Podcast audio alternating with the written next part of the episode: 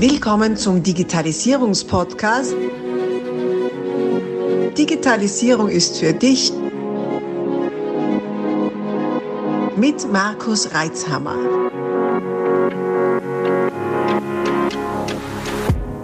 Herzlich willkommen zu einer neuen Ausgabe meines Podcasts Digitalisierung ist für dich. Miete dir deinen Verbrecher. Ja, etwas reißerisch der Titel, gebe ich zu. In etwa trifft es aber die Sache, und zwar das Thema Ransomware as a Service. Das Thema hat den Weg in die Massenmedien gefunden und daher will ich es erneut aufgreifen. Denn an sich ist es ja nur eine logische Entwicklung, die auch nicht ganz so neu ist. Wir können allerhand Dienstleistungen as a Service, also Dienst, beziehen. Backup as a Service, Bürokraft as a Service, IT-Management as a Service, die ja auch die gesamte IT as a Service beziehen. Wir haben dafür ja sogar eine eigene Firma, die Resystems IT as a Service GmbH. Die bietet IT-Dienste eben auf Abo-Basis an, von einzelnen Leistungsmodulen bis hin zur gesamten IT inklusive Hardware, Software und Dienstleistung. Vor ein paar Jahren hätte man wohl IT-Outsourcing dazu gesagt. Nun, was ist also Ransomware as a Service?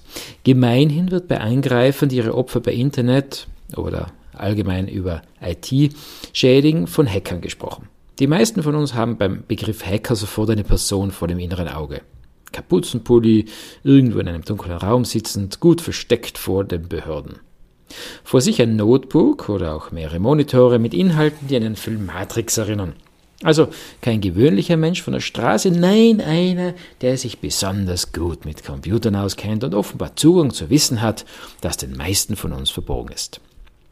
Der ein oder andere Beobachter verspürt dabei sogar ein leicht heroisches Gefühl, das die Assoziation mit einem digitalen Robin Hood auslösen könnte. Der Underdog, der sich aufgrund seiner Intelligenz und Begabung an den Reichen und Mächtigen rächt, um den Armen und Unterdrückten zu geben. Anstelle des Schwerts das Notebook, anstelle des Pferdes der Sessel und der Onlinezugang. Eine Spekulation, wie solche verklärten Bilder von Verbrechern entstehen, maße ich mir nicht an, Möglicherweise finde ich einmal einen Psychologen oder Psychiater, der uns in einem Interview mehr dazu erzählen kann. Wenn dich das interessiert, lass es uns wissen. Jedenfalls zurück zum Thema. Dieses verklärte Bild trifft auf eine gänzlich andere, viel nüchterne Realität.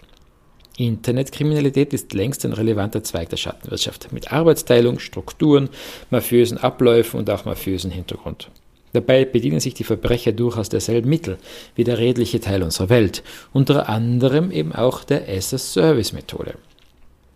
Was meine ich damit? Es gibt also tatsächlich ein paar wenige Menschen, die Technik beherrschen und gleichzeitig die entsprechende Motivation haben, woher auch immer die gespeist wird, und Werkzeuge einzelne Bausteine erstellen, welche wir mal als Werkzeuge für Cyberkriminalität bezeichnen.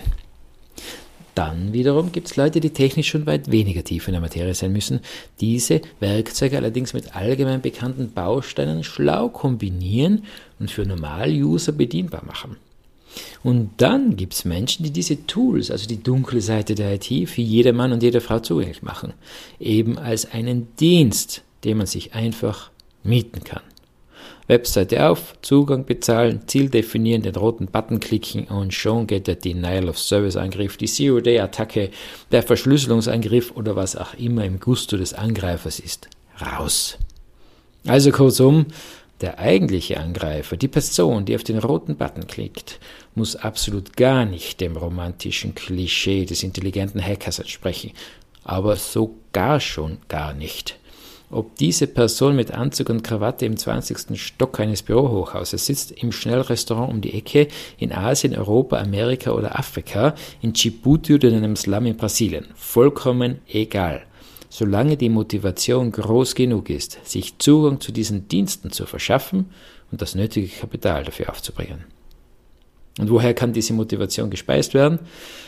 Die üblichen Motive, die wir aus der analogen Welt auch kennen. Rache, Eifersucht, Neid, Habgier, Not und, und, und.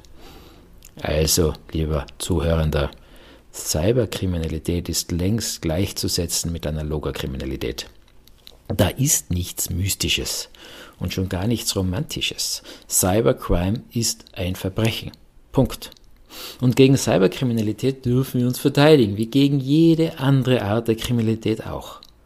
Und bitte verstehe mich nicht falsch, das ist kein Aufruf zu Paranoia oder Auge um Auge und Zahn um Zahn, sondern der Aufruf dazu, Cyberkriminalität und Cybercrime as a Service genauso nüchtern und abgeklärt zu behandeln wie alle anderen Gefahren. Sprich Risiken zu erkennen, zu benennen, zu bewerten, zu versichern, Vorsichtsmaßnahmen zu setzen und damit gut leben. Also, don't panic und Handtuch nicht vergessen. Wenn du den letzten Satz verstanden hast, dann schreib mir doch in die Kommentare. Bis es wieder heißt, Digitalisierung ist für dich, dein Markus Reitzhammer. Abonnier doch gleich unseren Podcast und vergiss nicht, eine 5-Sterne-Bewertung zu hinterlassen. Bis dann, wenn es wieder heißt, Digitalisierung ist für dich mit Markus Reitzhammer.